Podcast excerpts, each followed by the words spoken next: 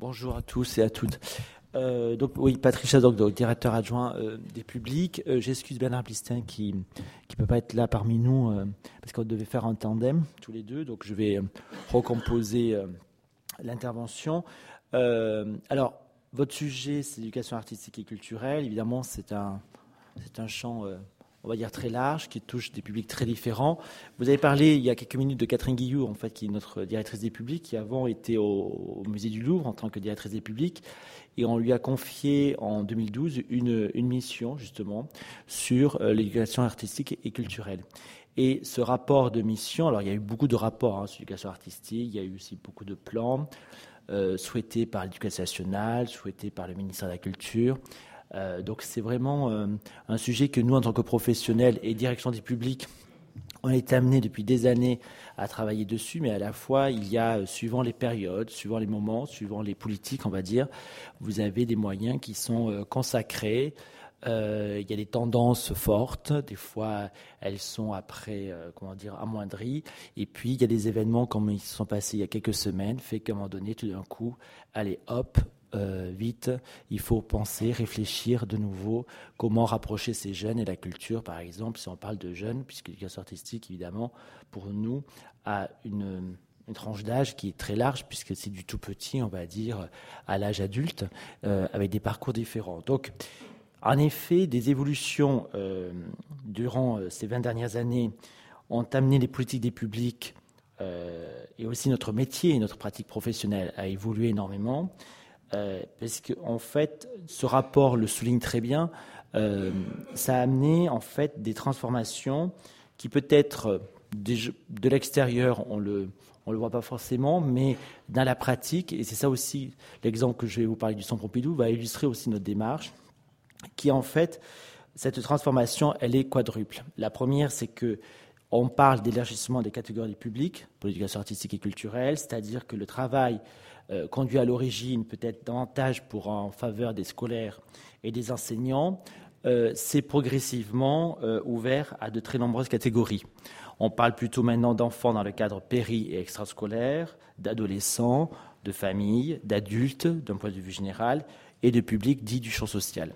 L'autre aspect, c'est aussi un élargissement du champ des partenaires de l'action éducative et euh, l'action euh, pardon euh, d'éducation artistique et culturelle, c'est-à-dire que on ne travaille plus forcément, enfin c'est plutôt des réseaux qui se constituent entre les écoles, les associations, les collectivités territoriales, les universités ou bien les lycées techniques ou professionnels, même les, les entreprises aussi sont intégrées dans ces plans aussi d'éducation artistique et culturelle mais aussi, je pense qu'il ne faut pas oublier d'autres secteurs que les musées, puisque on voit souvent des projets aussi pluridisciplinaires qui associent des compagnies de théâtre, de danse, des conservatoires de musique, qui constituent en fait aujourd'hui, c'est vrai, un ensemble large et composé de partenaires effectifs au potentiel avec lequel évidemment nous travaillons.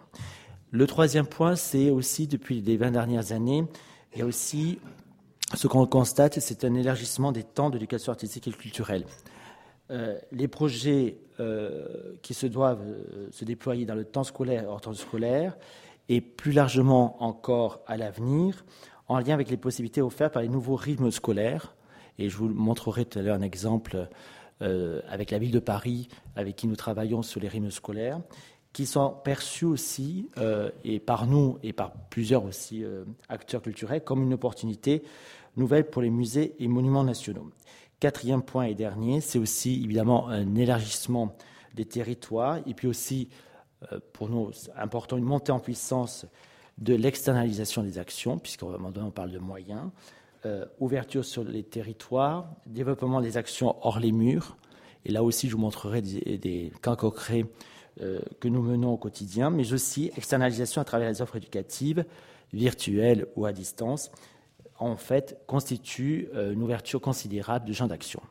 Alors aujourd'hui, si je dois parler d'éducation artistique et culturelle au sens large et au pôle Pompidou, je pense qu'on est plutôt euh, sur des actions qui, euh, qui mêlent à la fois ou qui oscillent entre permanence entre éducation et médiation, entre pédagogie et plaisir, entre éducation artistique et politique des publics, et qui impliquent de plus en plus et on le voit via la demande du ministère, des déploiements d'actions hors les murs, qui sont que la mise en œuvre d'actions devenues musées et aussi une prise en compte de pratiques aussi virtuelles qui conjointent à celles des pratiques réelles. Donc on est là sur plusieurs territoires, entre le dedans et le dehors, entre le virtuel et puis aussi euh, le, réel. Donc ça, c'est un vite, enfin pour moi, je trouve que c'est un bon constat.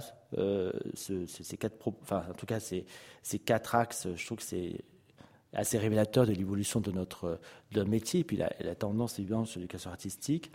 Euh, et c'est à partir de ces éléments-là, de ces constats, qu'on a pu redéfinir il y a depuis maintenant quelques mois euh, au sein du centre une politique d'éducation artistique et culturelle un peu, on va dire pas forcément différente, mais en tout cas renouvelée, avec des axes que pour nous, euh, il est important de, on va dire depuis la genèse du, Centre Pompidou de 77, c'est-à-dire qu'on ne pense pas seulement à la venue de notre public, on va aussi vers le public.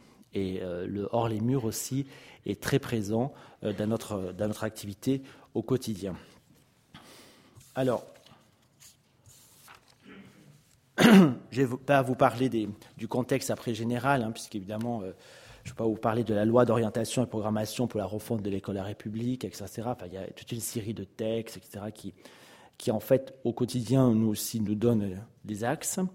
Euh, mais je vais vous parler, évidemment, que notre objectif, on va dire, commun, au Centre Pompidou, c'est développer et la priorité et l'éducation artistique et culturelle, c'est aussi encourager l'autonomie du visiteur. Euh, c'est un enjeu considérable évidemment, mais c'est aussi une de nos, priorités. Alors pour arriver à, cet objectif, euh, on a tissé ou on imagine en fait plusieurs collaborations. Alors là, je fais un focus pas mal sur les scolaires. Euh, je vous parlerai aussi du hors-temps scolaire, tout avec un projet que vous voyez derrière l'écran, le studio 13-16, puisque c'est un projet hors temps scolaire, celui-ci, avec des actions dans les collèges, mais menées par nous.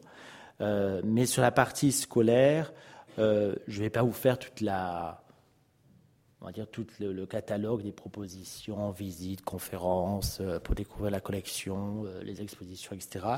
Mais je, vais vous parler de quelques projets, mais qui sont pour nous euh, symbolique d'une action sur un territoire et en direction de certains publics.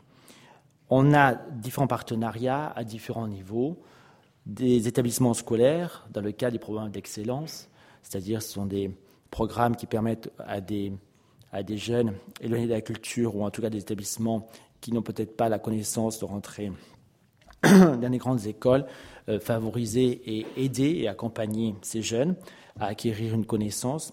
Euh, on travaille beaucoup avec le département de la Seine-Saint-Denis dans leur programme Culture et Art au collège, puisqu'on intervient sur plusieurs projets avec des artistes présents euh, au sein des établissements. Je reviendrai là tout à l'heure dessus. Et puis aussi, on a développé des, en direction des publics éloignés de la culture aussi, mais dans le cadre d'un scolaire, lycée professionnel, les ateliers de la création avec l'IRCAM aussi en collaboration euh, et c'est aussi ces projets-là que je vous, je vous parlerai euh, tout à l'heure.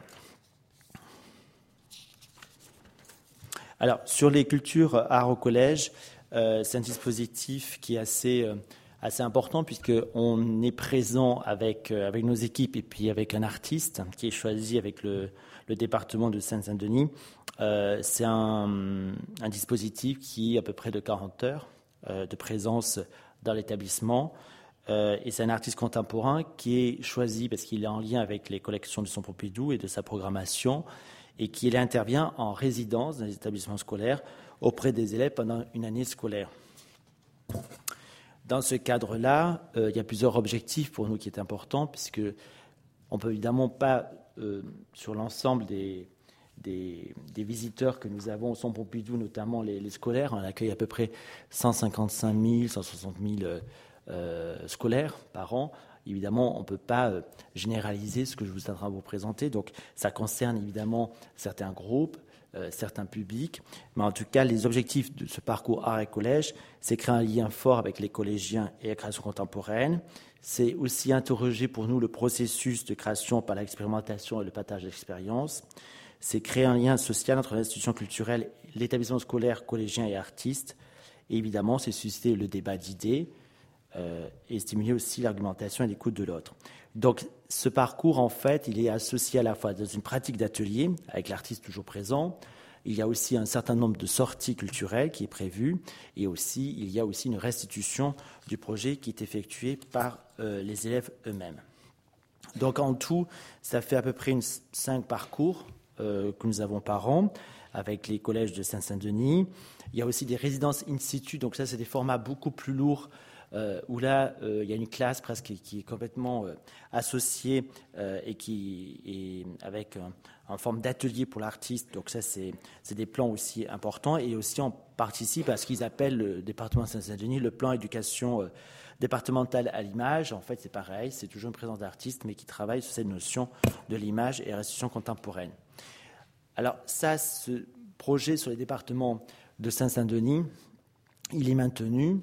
Euh, et on va essayer d'élargir justement, euh, je pense, dans les, prochains mois, avec aussi une implication euh, plus massive dans les collèges.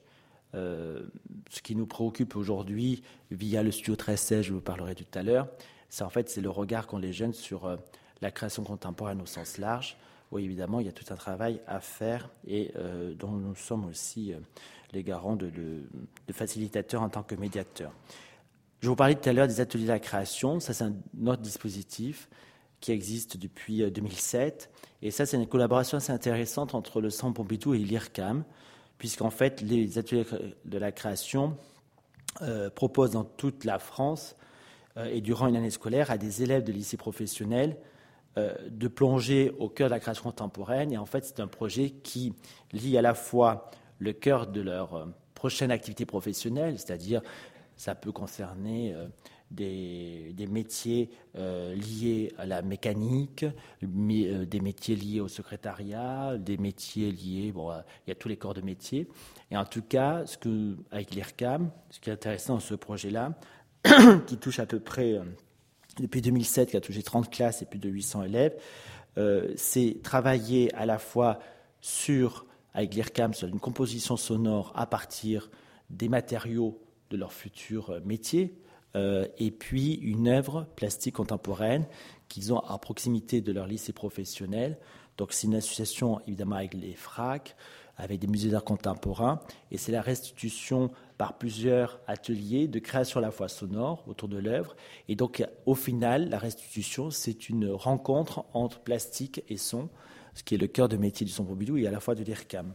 Et donc cette euh, restitution a lieu chaque année au sein du centre et euh, les classes euh, qui ont postulé, qui ont participé à ce projet-là au niveau national euh, viennent à Paris et à la fois découvrent évidemment le centre et l'IRCAM de manière la physique et restituent auprès des, du public et des professionnels le travail réalisé par les jeunes. Je suis désolé parce que j'ai préparé un document, il ne s'est pas enregistré sur ma classe ULB, donc j'avais une vidéo pour montrer pour que ce soit moins euh, théorique, quoi, côté pratique. en tout cas, si ça vous intéresse, l'atelier à création, il y a un, très beau site internet, les ateliers à création tout accrochés, et les jeunes euh, lycées professionnels ont, créé un blog, et donc ils restituent leur expérience et leur démarche tout au long de l'année. Vous avez aussi des vidéos, vous avez un détail de projet depuis 2007, donc c'est un site assez enrichi, donc vous pouvez aller voir. Et pour le Conseil général 93, c'est pareil, ils ont un site aussi qui est assez, euh, assez bien fait, qui explique aussi, euh, au-delà du Son Pompidou, les autres projets faits avec les autres établissements. il y a aussi, de notre part, et ça je trouve que c'est très important, c'est évidemment, on est ministère de la Culture, euh, établissement public, donc on est aussi sur on accompagne la politique de l'État, mais au-delà de ça, c'est aussi, je pense, dans ce métier, euh, l'importance d'une certaine conviction à avoir, et notamment sur ce champ d'éducation artistique et culturelle. C'est pas forcément, euh, on peut pas parler à tout le monde, c'est évident, mais en tout cas, on fait des choix. Et aujourd'hui, je pense qu'on va faire de plus en plus de choix, d'aller aussi vers des jeunes qui ont plus que des enfin, besoin et nécessaire. C'est pour ça que dans le troisième point, qui est les rimes scolaires, dont je vous ai parlé tout à l'heure, on a, dès le démarrage, puis il y a très peu d'établissements parisiens, pardon, musées qui le font, on s'est engagé, nous, dès le départ, à participer aux rimes scolaires. Dans les rimes scolaires, c'est euh, un temps dégagé pour avoir une activité euh, artistique et culturelle euh, de quelques heures. Et avec la ville de Paris, depuis l'année dernière, on intervient dans les, dans les, au départ, on disait dans les écoles, puisqu'on avait quatre écoles. Et là, on a fait le choix cette année de faire qu'une une école euh, qui associe en fait toutes les classes et qui est à proximité du Centre Pompidou, mais qui est la rue Charonne, et qui, là, on a tous les enfants venant de communautés différentes et on travaille à l'année, mais pas seulement sur le projet scolaire. On a voulu s'associer aussi euh, les parents au projet et aussi les familles qui est aussi important. Et je vous, montre, je vous parlerai d'un exemple aussi d'associer aussi, en dehors du cas scolaire, les parents, puisque aussi c'est un élément important aussi de démocratisation euh, culturelle. Donc dans cette école, on, intervient euh, avec des, plasticiens, on intervient aussi avec des artistes, où on travaille comme ça tous les, une fois par semaine. Et aussi les enfants, comme ils sont à proximité du Centre Pompidou, ils viennent aussi visiter, ils font des allers-retours. Alors évidemment, cette expérience-là ne peut se faire parce qu'on est à proximité du centre, euh, et c'est pour ça qu'on a répondu aussi dans ce cadre-là au, rythme scolaire. Pour les autres écoles qui sont assez éloignées du centre Pompidou, on propose aussi des activités euh, via la plateforme EduTech du ministère de, de l'Éducation nationale, où là, il y a toute une série aussi d'activités, de propositions qui sont faites pour justement qui soient animés, activés dans ce cadre-là. Alors, en termes d'offres générales, euh, on a euh, des outils aussi. Euh, peut-être tout le monde ne connaît pas le Centre Pompidou dans sa globalité. on a une direction du public qui a l'avantage d'avoir un département assez important et de pouvoir proposer, en fait, dès la maternelle jusqu'au lycée, voire l'enseignement supérieur, des espaces un peu dédiés de programmation. Euh, tous les musées n'ont pas ça. Les musées ont souvent des ateliers. Ils proposent aussi des visites conférences. Mais au Centre Pompidou, depuis 1977, euh, nous avons une galerie des enfants, qui est un lieu d'expo pour les enfants. On a deux projets par an. On a aussi le studio 1316, dont je vais vous parler, qui est aussi un espace ouvert à l'année de programmation. Et on a aussi, en termes de, euh, de propositions, puisque le service que je gère s'appelle Service de l'action éducative et programmation publique jeune, c'est-à-dire que nous avons, et ça aussi c'est un atout, je pense, important, et ça aussi ça démontre aussi les projets euh, que nous avons à l'extérieur, puisqu'on est capable d'être, on va dire, euh, d'accompagner la programmation culturelle à notre manière, c'est-à-dire que nous programmons nous-mêmes euh, des expositions pour un public spécifique, des activités pour les 18-30 ans spécifiques, puisque le, pardon, le Centre Pompidou, comme vous le savez, il y a évidemment un musée, mais ce n'est pas seulement un musée, c'est aussi un lieu d'exposition, c'est un lieu où il y a du cinéma, il y a du théâtre, enfin du, du, cinéma, pardon, une bibliothèque, il y a l'IRCAM. Donc c'est une entité assez forte. Et en plus, depuis 1977, il y a cette partie jeune public que nous, nous avons élargie avec le projet adolescent et que nous souhaitons évidemment euh, maintenir et qui permet justement d'avoir une autonomie aussi et d'aborder des sujets que peut-être le musée ou dans notre programmation d'exposition on n'a pas prévu. Donc c'est aussi euh, notre, euh, la chance d'avoir ces dispositifs-là qui permet aussi d'actionner sur le terrain ben, des formes de découverte, des formes d'apprentissage un peu différents que peut-être que d'accompagner même si c'est une de nos missions prioritaires, évidemment, la collection. Voilà. Donc c'est aussi, euh, quand je vous dis ça, c'est important de l'expliquer parce que, bon, là, j'ai pas d'image et, ni rien, mais en tout cas, la démarche de l'éducation artistique reflète aussi la politique de la maison qui a fait un lieu qui se veut aussi innovant, expérimental sur beaucoup de choses, euh, et que nous avons, par exemple, la volonté de, s'installer dans une école pendant deux ou trois ans, avec nos équipes, avec des artistes, avec des pédagogues, pour développer peut-être une pédagogie nouvelle autour de l'art, que ces expériences-là aussi, on en établira des protocoles, et qu'après ces protocoles, on les éditera, et qu'à un moment donné, ça peut donner aussi une expérience aussi de conduite de projet pour d'autres. Euh, on imagine aussi, euh, cet été, d'aller en banlieue avec un, un, char, entre guillemets, euh, aménagé, en tout cas avec des œuvres d'artistes, euh, pour être présent aussi pour le studio 13-16 à la fois à la Technoparade, euh, puisque c'est un public qui est présent à dos, mais aussi dans les activités aussi de loisirs de l'été que les villes où le public n'a pas les moyens de partir en vacances, d'être présent et d'avoir ce camion fait par un artiste et présent et d'activer l'œuvre et de travailler autour de la notion d'art contemporain et de son. Je vous dis tout ça parce que je pense qu'il y a des enjeux à un moment donné. Euh, ce qui est c'est culturel, c'est à la fois, et c'est ça qui est formidable, moi je trouve, c'est la rencontre entre l'art, les œuvres, les artistes, le public. Et pour moi, c'est ça un projet d'éducation artistique culturelle, c'est qu'il y a une combinaison de plusieurs acteurs qui font qu'à un moment donné, ça a du sens. Je parle beaucoup d'enfants là, mais je pourrais parler d'adultes.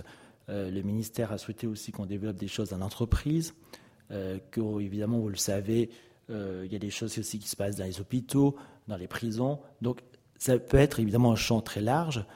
Même des fois, pour les professionnels, ça peut faire peur parce qu'on se dit, est-ce qu'on peut être sur tous les champs? Et c'est pour ça que je pense qu'à un moment donné, on ne peut pas l'être, évidemment, sur tous les champs, on ne peut pas être partout, etc. Mais peut-être qu'il faut en effet privilégier euh, certains publics, certaines formes. Euh, c'est ce que nous souhaitons et, euh, dans les prochains mois le faire, puisqu'en effet, il y a une question évidemment derrière de moyens financiers et humains, et que les actions que je viens de vous citer, évidemment, sont assez importantes pour les équipes, mais elles sont aussi très stimulantes, parce qu'elles permettent justement d'aller plus loin que simplement faire un projet avec une classe, qu'accueillir une classe, etc. Donc c'est aussi ça, les projets d'éducation artistique, c'est permettre de créer des formats et des propositions un peu différentes. Voilà. Et je pense que euh, la rencontre, notamment avec des publics éloignés de la culture, euh, est assez, euh, comment dire, ils attendent aussi ces formes-là de, relations différentes. On n'est plus sur une formation forcément verticale, mais plutôt horizontale d'intervention pour justement faciliter euh, la rencontre avec le public euh, que nous euh, souhaitons toucher. Il y a d'autres formes aussi sur lesquelles je, et je terminerai pas là-dessus avant de passer au studio, mais presque, avant de passer la parole à ma collègue, c'est aussi à un moment donné de, réfléchir à comment tous ces projets aussi peuvent être aussi visibles. Donc, on fait souvent des formes de restitution de projets, mais aussi on a une opération qui, qui se déroule euh, souvent en mai, mai ou juin, qui s'appelle Viens avec nous au Centre Pompidou, et qui en fait, on réinvite, c'est tout simple, hein, mais ça fonctionne très très bien, et ça fonctionne surtout en termes de diversité des publics. On réinvite en fait tous les, tous les scolaires qui sont venus visiter euh, la collection du Musée national d'art moderne, et on les invite avec leurs parents, donc ils reçoivent un carton d'invitation et ils viennent toute une journée pour euh, découvrir de nouveau pour les enfants la collection, mais pour les parents, souvent c'est la première fois. Là, on voit et on touche une diversité publique qu'on n'a pas forcément l'habitude de voir dans le musée. Et puis, il y a toute une série d'activités, d'ateliers, de workshops, euh, de manifestations euh, culturelles qui se déroulent cette journée-là, justement pour accueillir le public. Donc, c'est une une forme que, qu'on, maintient chaque année et qui accueille à peu près plus de 3500 personnes ou 4000 personnes de la journée et qui permet justement, là, on est au cœur de nos missions, c'est-à-dire faire venir des publics différents parce qu'ils sont invités à un moment donné par une institution à venir voir euh, leur collection. Et là aussi, le rôle aussi de l'enfant n'est pas négligeable. Il devient une sorte de médiateur aussi, où il amène les parents à découvrir telle ou telle œuvre et justement à dépasser ce cap peut-être d'assez intimidant qu'on peut avoir peut-être face à certaines œuvres, notamment contemporaines. Donc pour nous, à la fois, l'enfant est aussi à la fois acteur, il peut être aussi à un moment donné en position de créer d'être acteur, et aussi passeur aussi. C'est ce rôle-là aussi qu'on essaie de, sur lequel on, essaie de réfléchir, parce qu'on voit très bien que les, résultats aussi peuvent être intéressants en, termes de, processus euh, de découverte. Je terminerai par, euh, pour présenter ces axes d'éducation artistique et culturelle. On va beaucoup travailler dans les prochains mois, les prochaines années, parce que c'est un gros chantier, sur toute la formation en ligne. Donc, euh, quand on parle de formation en ligne, c'est à la fois les MOOC pour les professeurs, au plus grand public au, sens large, mais aussi euh, réfléchir aux classes connectées, c'est-à-dire comment une classe, euh, avec les outils qu'ils ont numériques, euh, comment, parce que le sujet aujourd'hui c'est équiper les classes très bien, et qu'est-ce qu'on fait avec Donc c'est accompagné par une réflexion, mais au-delà de la réflexion, par d'actions concrètes pour créer des outils euh, pour l'enseignant, pour qu'il puisse faire découvrir l'art moderne et contemporain. Quand je parle de classe connectée, je parle évidemment des élèves entre eux dans la classe connectée, donc c'est créer cette relation-là de travail, mais aussi être connecté avec une institution comme la nôtre à l'extérieur. Donc c'est tout un champ sur lequel on va travailler. On a un plan de trois ans là-dessus, sur lequel je demande à mes équipes de travailler et, de, proposer en effet des actions concrètes, puisqu'on parle du numérique, euh, on parle beaucoup de ces outils, mais très bien, pédagogiquement, qu'est-ce qu'on en fait? Concrètement, qu'est-ce qu'on peut proposer? Et, je pense que là, il y a tout un pan, tout un chantier euh, considérable à faire. Aujourd'hui, on est présent euh, sur Internet, évidemment, via la plateforme EduTech aussi d'éducation nationale. Donc là, on a mis pas mal de ressources, pas mal de propositions, et aussi avec notre logiciel libre Pultruise, où en fait, on a par mots-clés reconstitué aussi toute une série de parcours Puisque le système de Poultry, c'est vous avez un mot, un mot-clé qui renvoie sur un autre mot et qui renvoie à un autre mot, etc. Donc c'est aussi montrer que à partir d'une thématique qui peut être le surréalisme, vous pouvez aborder tel auteur, euh, aller tel document, etc. Et ça renvoie à chaque fois sur des contenus de notre site euh, sans Pompidou, euh, où il y a tous les, tous les éléments qui sont numérisés. Voilà, donc ça, je vous invite à aller voir aussi, parce que ça, c'est aussi des, outils qui, en fait, fonctionnent aussi bien auprès de, national. Alors pour terminer, peut-être, parce que c'est le seul document que j'ai aujourd'hui, c'est euh, vous parler aussi euh, de, ce projet Studio 1316. Alors ça, c'est typiquement, c'est pour ça que je voulais vous montrer, parce que c'est typiquement pour vous illustrer une démarche dans laquelle chaque fois nos équipes essaient de réfléchir. C'est-à-dire, nous avons une problématique, et puis derrière cette problématique, on met quelle action concrète pour répondre à cette problématique. La problématique de ce projet, c'est de dire, voilà, nous sommes, ce projet il a 5 ans maintenant, puisqu'on l'a créé en 2010, le 13-16, c'est de dire, les, les publics adolescents viennent fréquenter les musées, comme nous le savons, en visite conférence, ou conférence, ou visite autonome, ou visite libre. Très bien. Et après, en temps de loisir, ces adolescents, on les voit très peu, voire faiblement dans certains lieux. Et donc, si on voulait prendre la main et être innovant et expérimental, comme on était en 77 avec la création de l'atelier des enfants de son Pompidou, on s'est dit, là, on a potentiellement toute une réflexion, toute une recherche, tout un champ d'action à mener en direction des adolescents, et on va prendre la main et on va faire quelque chose. Donc, pour réaliser ce projet-là, on a rencontré des professionnels, des pédagogues, des, gens qui avaient fait aussi évidemment des projets pour les adolescents pendant une année. Suite à cette année, on a mis en place euh, ce que vous allez voir, ce que je vais vous montrer, euh, le lieu, enfin en tout cas la conception de créer un lieu pour les adolescents qui s'appelle le Studio 1316, qui est un lieu en fait pas pour les scolaires, hors temps scolaire, puisqu'on s'est dit si on fait les scolaires, on va avoir la même problématique et on va revenir. Donc on a fait le pari, l'enjeu, c'est toucher un public individuel.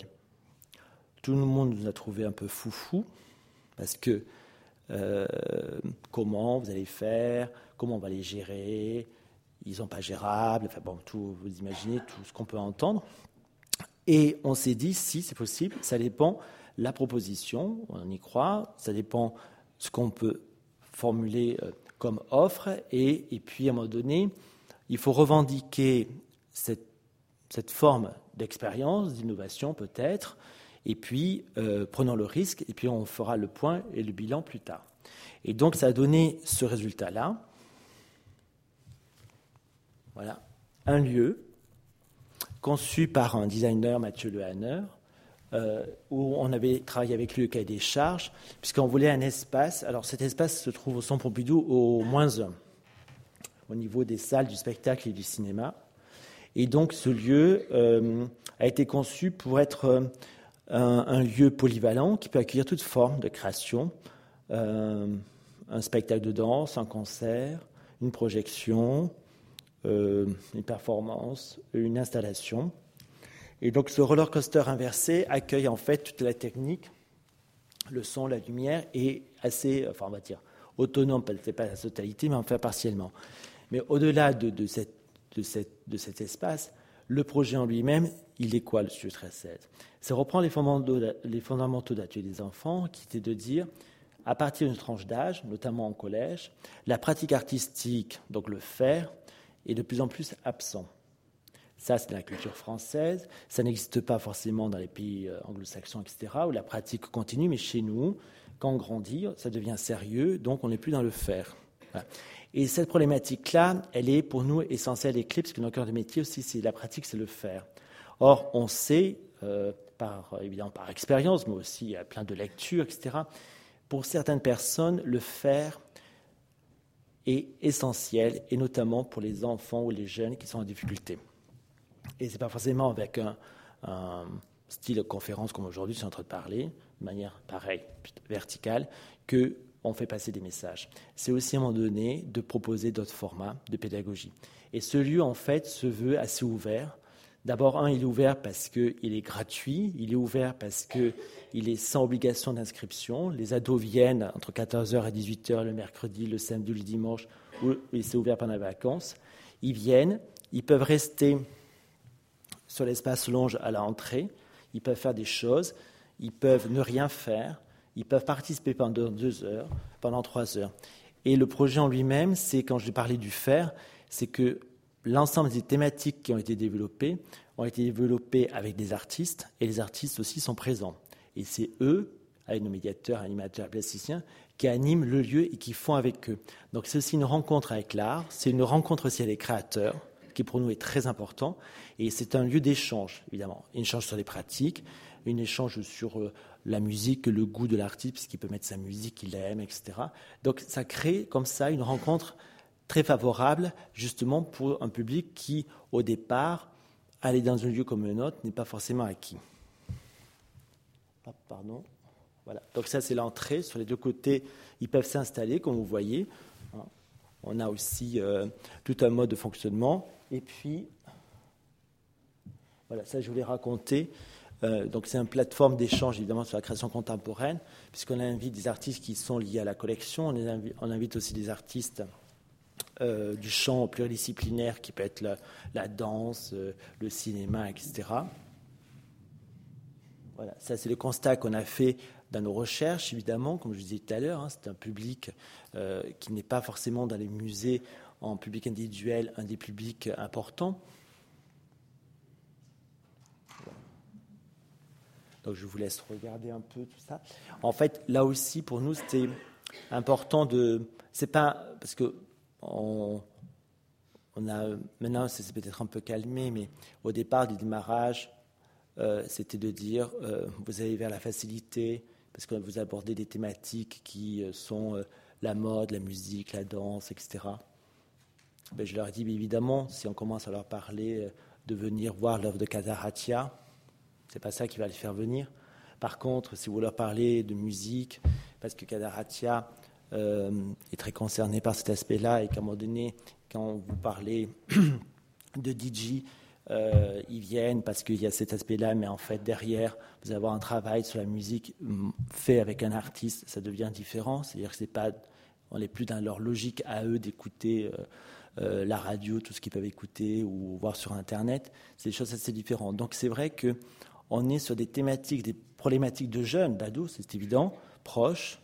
On a un vocabulaire qui est assez proche de leur univers, mais à la fois, il faut être, euh, comment dire, euh, lucide. Ils le savent très bien. On reste pour eux une institution, mais une institution quand même, et dans les sondages qu'on a fait auprès d'eux, ouvert, capable de les écouter, capable aussi de leur proposer aussi des actions concrètes. Et ça, euh, ils trouvent que des adultes qui euh, prennent en compte leurs problématiques et acceptent de les accueillir comme nous le faisons, euh, ça, les, ça les touche et, les retours sont dans, le, dans les bilans d'études sont assez positifs. Voilà, ça c'était les enquêtes qu'on avait faites pour savoir justement, la question c'était de dire est-ce que votre espace, quand on l'a créé, on nous a dit vous allez mettre des ordinateurs. Et moi je leur ai dit non, on va pas mettre d'ordinateurs c'est hyper ringard. On va pas faire une salle euh, d'ordinateurs. Euh, on va faire, évidemment, les ordinateurs sont présents, parce que la création contemporaine euh, avec le numérique est importante, mais c'est d'abord un lieu de programmation où le numérique est présent, mais où les jeunes et les ados vont faire. Et plastiquement, ils vont faire des choses, ils vont pouvoir danser, ils vont pouvoir faire de la musique, mais ce n'est pas seulement un lieu de consultation. Voilà, ça c'est des formes de préfiguration voilà, qu'on a faites. On avait à peu près 1000 ados euh, par après-midi euh, en train d'installer et d'utiliser des œuvres réalisées avec des artistes et en collaboration avec ces jeunes. Voilà, ça c'est aussi préfiguration. On a fait une manifestation avec des artistes et eux-mêmes du 104 au Pompidou. On a bloqué euh, les rues, on a manifesté avec les artistes pour exprimer et comment on exprimait les choses. Voilà. Ça, c'est des formes de. On a des soirées, des studios parties, donc c'est un peu leur, euh, à mon époque, on appelait ça des booms. Bon, c'est fini, les booms, évidemment. Euh, et donc, c'est des soirées, des studio parties. J'ai l'impression d'être ringard, moi, chaque fois que je dis ça, mais bon, bon en tout cas, c'est des studio parties. Donc, c'est une soirée gratuite. Évidemment, c'est l'alcool. Euh, mais en tout cas, avec de la musique, des performances et tout. Et qui, là aussi, on essaie de prendre en compte que, voilà, dans, c'est des futurs jeunes, adultes plutôt. Voilà. Donc après, on a une communication aussi très particulière, puisque l'établissement nous laisse une liberté totale sur le graphisme, sur des présences de réseaux sociaux, sur du strict marketing aussi. Donc on fait des formes que l'établissement n'a pas l'habitude de faire, mais justement la volonté de l'établissement, c'est d'aller euh, vers ce public et de le toucher et de le capter. Voilà, donc ça, c'est des campagnes de stream marketing hein, à la sortie des grands magasins à Paris, euh, à la sortie de concerts au Forum des Halles. Voilà, ça c'est voilà, dans le studio sur des thématiques. Là, c'était le stream marketing, euh, le street marketing, le street art, pardon, euh, avec Rero, Django, voilà. Et donc là aussi, on est sur des formats de pratiques collectives ou individuelles. Et pour nous, ce qui est important, c'est que le choix Là, c'est la musique, la thématique. Vous avez des concerts aussi. Voilà. Donc chaque fois, et c'est ça l'atout de ce lieu, c'est que tous les 15 jours, toutes les 3 semaines, la thématique change, le, projet change. Et donc chaque fois qu'ils viennent, on va dire, ou globalement, ils ont des choses chaque fois différentes. La seule chose qui ne change pas, c'est le lieu en lui-même, que ce soit le rockcoaster, l'espace longe. Mais sinon, après, le décor peut changer, les installations peuvent varier. Voilà. Les concerts. Ça, c'est sur un projet sur les jeux vidéo, des tournements de jeux vidéo par les artistes. des installations d'œuvres aussi d'artistes qui sont présentes. Ça aussi, on y tient. Ça aussi, enfin là, c'est aussi un artiste GR qui a tout recomposé, GR Foss. Sur la mode aussi. Je vais très vite parce que je vais laisser la parole après. Et aussi, ce qui est important, c'est dans le choix des matériaux, la quantité de matière pour nous c'est important de, si le projet nécessite d'être assez généreux. Voilà. Euh, évidemment, ce projet-là, euh, il a un coût, il est totalement mécéné par des partenaires, euh, que ce soit la programmation, la médiation. Dans chaque année, pour que ce projet puisse vivre, il faut qu'on trouve l'argent nécessaire, puisque l'établissement ne met pas d'argent, à part les salaires des chefs de projet, mais sinon le reste doit être complètement financé par du mécénat. Donc c'est aussi euh, il y a plusieurs enjeux, ce projet-là. C'est à la fois, et c'est pour ça que je vous parle aussi de, projets certes innovants, mais aussi accompagnés par des partenaires privés, parce qu'aujourd'hui, on n'a pas les ressources propres pour le faire. Et c'est aussi face à un public où euh, les ados ne sont pas forcément euh, le public potentiellement nombreux dans les musées, c'est aussi voilà, faire venir et qui reviennent, etc. On intervient aussi dans, le, dans les collèges, où on intervient euh, une semaine, du lundi au vendredi. On l'a déjà fait quatre ou cinq fois, où on s'installe entre midi et deux, où ils ont des concerts de musique entre midi et deux dans la cour. Il y a des interventions de plasticiens, euh, et chaque jour, on est présent comme ça pendant une semaine. On, l'a essayé dans les différents établissements euh, parisiens et ça fonctionne très très bien. On est aussi présent avec le Sud 13 Tours. On a créé cette structure itinérante pour les centres commerciaux aussi. Pourquoi les centres commerciaux? Parce que la politique des centres commerciaux en France, comme à l'étranger surtout, c'est qu'ils veulent créer un lieu de vie. Résultat, beaucoup d'ados aussi se baladent dans les centres commerciaux, c'est leur lieu de vie. Et donc, on est allé à leur rencontre justement pour proposer, là Forum des Halles, on était aussi à Lyon, à Dijon, dans les centres commerciaux au niveau national pour justement euh, euh, rentrer en dialogue, faire des choses avec eux, et on s'installe à peu près 15 jours euh, en termes d'activité. Voilà, ça c'est, je terminerai là-dessus pour laisser la parole à ma collègue, c'est les formes en tout cas de propositions de communication. je vous parlais tout à l'heure qu'on nous laisse une liberté totale sur ce projet-là. vous voyez, il y a des goodies, des sacs, des machins. On est très lié dans l'étude préalable qu'on avait faite. On, avait beaucoup vu de, de des gens du marketing, j'ai des marketeurs, oui, c'est un peu ça, euh, qui développaient tout ce qui était produit euh, pour les adolescents en mode, etc., vêtements. Et on a repris un peu tout leur logiciel, entre guillemets, et on l'a adapté à la culture et tout. Ce qui était important, c'est que euh, ce qu'on voit là, les sacs, les, éléments graphiques, chaque fois c'est différent. On n'a pas choisi la facilité, graphiquement, il y a des choses qui peuvent paraître euh, un peu complexes. Soit on nous dit oui, c'est pas pour les ados et tout. Non, mais justement, je pense que c'est aussi toujours la difficulté dans ce projet et la frontière, c'est aller vers eux. À la fois, c'est pas faire jeune à tout prix et leur servir n'importe quoi, c'est rester une certaine qualité. Donc, je vous avoue, des fois, c'est pas simple. Mais étant donné qu'on nous sommes sans Pompidou aussi, c'est qu'on a euh, une proposition, par exemple graphiquement, euh, on a des formes très différentes. Il n'y a que le logo du Pompidou qui apparaît sur le 13-16, mais après, vous voyez, il y a des formes très très différentes suivant les projets. Donc c'est ça aussi qui fait l'image de ce lieu. C'est un lieu un peu un au sein du centre. On y tient énormément.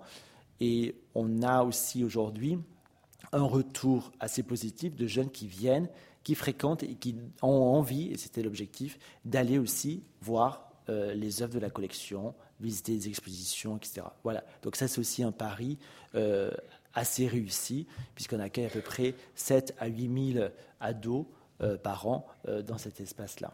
Voilà, je termine là-dessus sur ces images et je, laisse la parole à, à Julie.